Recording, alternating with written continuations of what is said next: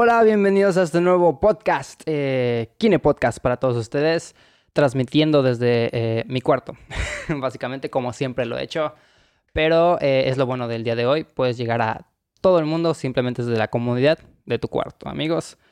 Eh, esperaré que este podcast sea de su agrado y también voy a intentar que este podcast esté disponible en Spotify, en Apple Podcasts, en Anchor, en todas las plataformas digitales disponibles y de su preferencia. Pero obviamente no sé si voy a lograrlo para este primer episodio. Voy a intentarlo que sí, pero por mientras tenemos este formativo, formato audiovisual eh, para los que me están viendo de YouTube, que de seguro va a ser la mayoría. Pero bueno, el primer tema.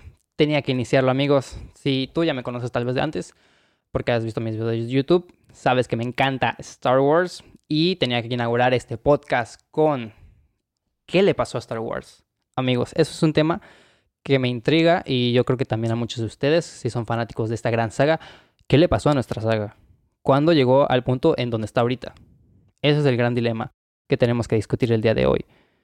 Eh, ¿Por dónde empezar, amigos? ¿Cuándo se volvió? Yo les voy a decir cuándo porque ese cuándo tiene nombre y apellido. No me dejarán mentir. Ese cuándo se llama Ryan Johnson, el director de The Last Jedi. Ese director que, que con él, obviamente había críticas hacia Star Wars antes de que llegara él, de que llegara Star Wars eh, 8, pero bueno, críticas, todas las sagas tienen críticas, todas las películas tienen críticas, pero a, a tal nivel como llegó después de Ryan Johnson, eh, nunca se había visto algo así en Star Wars. Así que el cuándo, ahí lo tienen. Simplemente tienen que ponerse a pensar eh, por qué pasó esto. Porque no te voy a decir que Ryan Johnson lo hizo todo mal, porque no lo hizo todo mal. Ryan Johnson tuvo buenas propuestas, como esta propuesta que puso de que Kylo Ren eh, dijera que ya no tendría que ser los Sith o los Jedi, sino que tendría que haber un punto medio. Y eso estaba bien, ¿saben? Es una propuesta muy interesante para la saga y se estaba proponiendo. Obviamente se descartó para The Rise of Skywalker, eh, pero, pero era algo eh, impresionante. Bueno, no impresionante, algo interesante que se le podía. Si la desarrollaban bien ese tema, hubiera sido un gran tema. También, otra cosa que nos dejó increíble, Ryan Johnson, la escena de Rey y Kylo contra los guardias de, de Snoke. Gran escena. Gran escena. Pero, pues falló en muchas cosas. Tema principal, el manejo de Luke Skywalker, horrible fue horrible el manejo que le dio a Luke Skywalker. Díganme si no, el propio Mark Hamill, que interpreta a Luke Skywalker, ¿quién mejor para conocer su personaje que el hombre que lo interpreta? Él mismo estaba en desacuerdo con los manejos que le estaba dando eh, Ryan Johnson a su personaje. El principal problema que yo le veo a estas precuelas es el hecho de que se inició con J.J. Abrams, se tenía otro director para la 8 y otro director para la 9, y eso está perfecto. El problema aquí es que esos tres se, tuvieron que juntar un día antes de iniciar todo este relajo y decir a dónde vamos a llevar la saga, cuáles son nuestros planes. Porque está bien, cada quien métale su cosecha. J.J. Abrams métale a la 7, eh, Ryan Johnson a la 8, y la verdad es que no me acuerdo cuál es el nombre del director que iba a hacer eh, Duel of Fates, que se iba a llamar la novena película, no se iba a llamar The, The Rise of Skywalker. Se tenían que haber juntado a los tres directores y decir, a ver, vamos a partir de aquí para llegar acá y durante ese proceso vamos a meter de nuestra cosecha cada quien lo que más quiera, pero siempre teniendo una visión de a dónde vamos. Porque lo que pasó aquí y uno de los problemas principales es que iniciaron una saga sin saber cómo terminarla. J.J. Abrams agarró y estoy seguro que empezó a plantearse problemas sin conocer su respuesta. Estoy seguro que J.J. Abrams no conocía quién eran los padres de Rey pero nomás dijo, pues voy a escribir, voy a dejar esa incógnita al aire, pero no sé la respuesta. No sé la respuesta. Él, estoy seguro que no tenía ni idea de que iba a terminar siendo una Palpatine. Estoy seguro que no era su primer plan. Tal vez lo contempló o no, pero estoy seguro que esa no era la principal idea. Y de hecho, aquí van los problemas. The Rise of Skywalker, dirigida por JJ Abrams, es una disculpa el final de la saga Skywalker es una disculpa hacia el espectador. No sé tú, pero yo como espectador no quiero una disculpa como conclusión de la saga. Porque es lo que yo lo veo.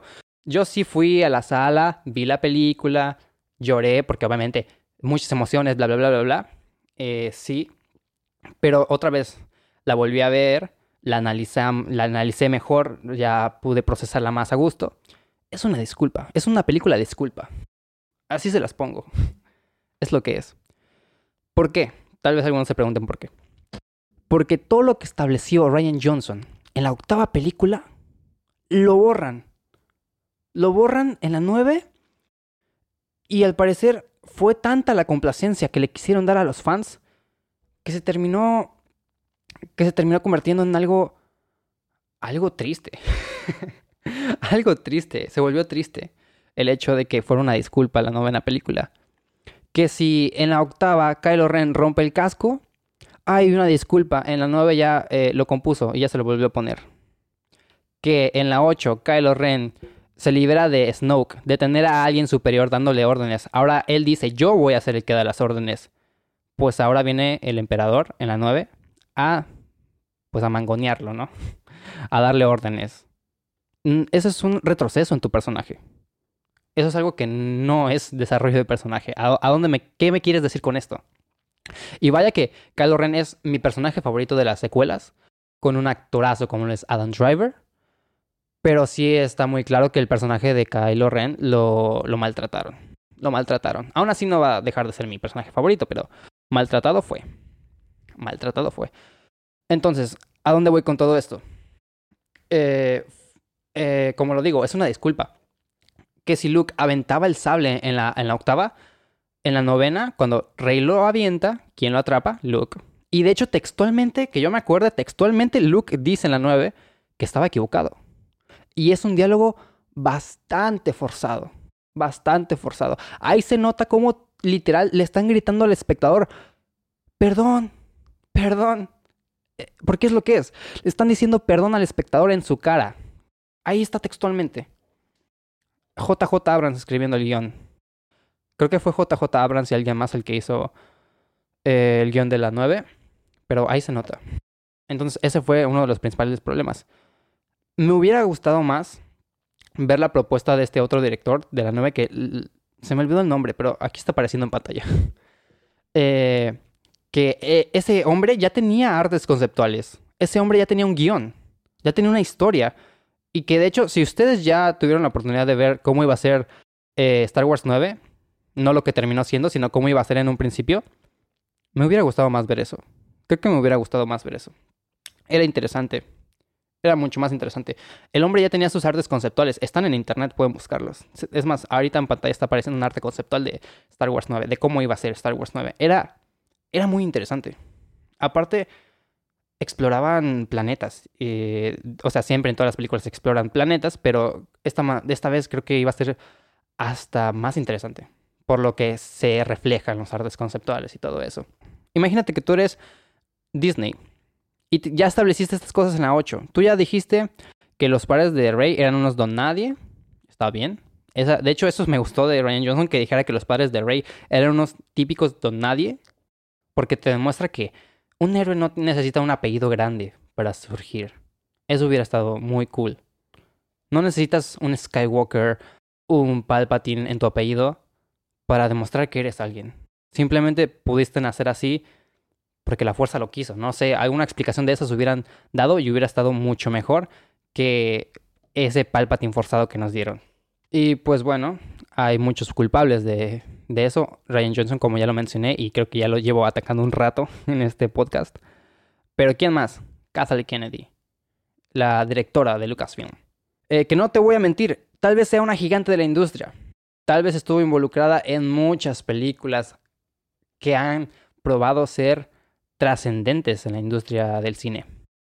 No te voy a negar que es una, una mujer que sabe lo que hace, eh, que, que está preparada y todo lo que tú quieras. Pero en cuanto a aspecto de Star Wars, Kathleen Kennedy, lo siento, pero no. lo siento, pero no. Ya tuviste tu chance.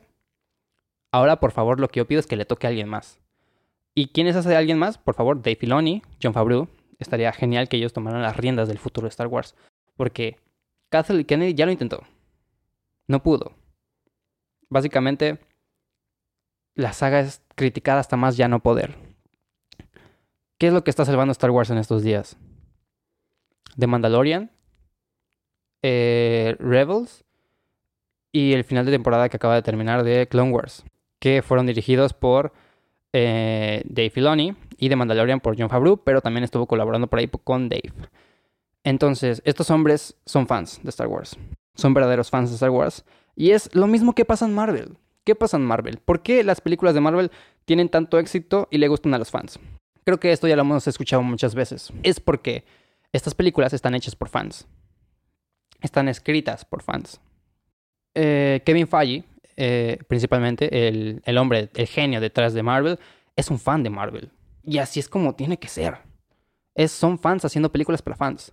Entonces, ¿qué pasa ahorita con Dave Filoni y John Favreau? Que están creándonos el Mandalorian y nuevas series de, de animación. Pues se nota que es fan para fan sabe lo que queremos y aparte le dan un buen manejo. Le dan un buen manejo. Eh, espero que el futuro de Star Wars eh, radique en estos dos hombres, que esté en ellos. Y, y tampoco voy a tirarle todo a, a Kathleen Kennedy porque, pues al final de cabo, son, es un equipo creativo el que está detrás de todo esto. Y, entre, y son un equipo. Y si uno falla, fallan todos. Y fallaron todos. Fallaron tanto J. Abrams como Ryan Johnson, como Kathleen Kennedy. Entonces, pues yo creo que ellos ya tuvieron su oportunidad. Ya es hora de pasar, tal vez probar con otras cosas nuevas, porque no está resultando. No está resultando las cosas. Eh, por ahí también me preguntaron qué pensaba del Mandalorian, porque pues yo he visto que mucha gente le ha gustado. Le ha gustado la serie de Mandalorian. A mí me gusta. Yo ya vi la primera temporada. Estoy esperando la segunda con ansias. ¿Qué me pareció la primera temporada de Mandalorian, la serie como sí, pues es buena. Tiene, tiene buena historia. Lo que veo que le han criticado, y esto lo vi en otro podcast, eh, en The Wild Project con Jordi Wild, estaban hablando de Mandalorian, y lo que le critican a Mandalorian, o por lo menos lo que le criticaba el otro chico con el que estaba hablando, y luego después ya investigando en redes, sí he visto que estas son las críticas, es que dicen que, que fuera de Baby Yoda, no es nada el Mandalorian. O sea, sin Baby Yoda no sería nada la serie. Y, o sea, que la gente solamente lo ve por Baby Yoda. Y no les voy a mentir. Obviamente Baby Yoda es un gran enganche para la audiencia que obviamente queremos ver a Baby Yoda. Yo, yo quería saber más y más y más sobre Baby Yoda. Pero fuera de Baby Yoda, o sea, si tú a Mandalorian le quitas Baby Yoda, tal vez no se va a ser tan grande. Claro, pero tiene historia. Es un western espacial, es lo que es, es un western espacial de, un mandaloriano, un mercenario que se gana la vida y se topa con, con Baby Yoda. Claro que es un gran enganche y claro que tal vez Baby Yoda fue hecho para vender, pero tiene más propósito que, que solamente estar ahí para vender. O tiene un trasfondo que nos lo van a ir explicando. Y ahora con esto de que en la segunda temporada de, de Mandalorian tal vez se incorpora Ahsoka, Boba Fett, pues esto le va a cargar más emoción a la, a la, serie. Me voy a interesar, o por lo menos a mí ya me hypearon aún más. Cosa que si me anuncian otra película de Star Wars ahorita, depende cuál sea, ¿no? Pero por ejemplo, yo no estaba tan hypeado ya por la 9 después de ver la 8. Y ahorita, porque pues como mencioné ya hace un rato, fue un gran fallo la octava en aspectos grandes. Y eso es lo que pasa ahora con Star Wars. La gente ya no se emociona, porque antes Star Wars era un acontecimiento. Si ustedes notaron, en el 2017 creo que fue cuando salió eh, Rise of Skywalker, 2015, 2017. Bueno, cuando salió la 7 de, de Star Wars, fue todo un acontecimiento. Todo el mundo hablaba de Star Wars, los comerciales eran de Star Wars, mi cereal era de Star Wars, salía a la calle y veía Star Wars por todos lados y yo me sentía feliz. ¿Por qué? Porque ha sido mi película favorita siempre. Salir y ver que todo el mundo está hablando de algo que me encanta es como, vamos a hablar de ello. Sí. Pero Disney lo normalizó. Dijeron, vamos a tener una película de Star Wars por año. Y yo dije, bueno, como fanático, obviamente quiero que me den contenido. Y que me den contenido bueno. Pero, pero esto de cada año, eh, pues yo dije, pues vamos a ver qué tal funciona. Sacaron Rock One, gran película, que he visto que también la están criticando. Gran película Rock One, la verdad. Eso sí es un escuadrón suicida y no las cosas que tengo a donde tengo. Ahí está mi póster de Suicide Squad. Rogue One sí es un escuadrón suicida. Literal. Literal. Y luego sacó.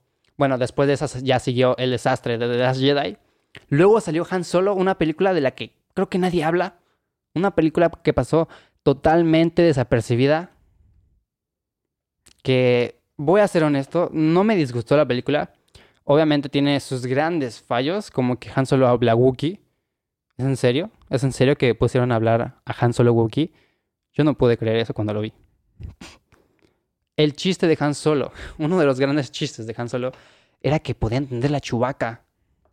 Y de repente me hablan que habla un poquito de Wookiee. Me ponen que habla un poquito de Wookiee. Entonces, es como de, no, bro, no hagas eso, por favor.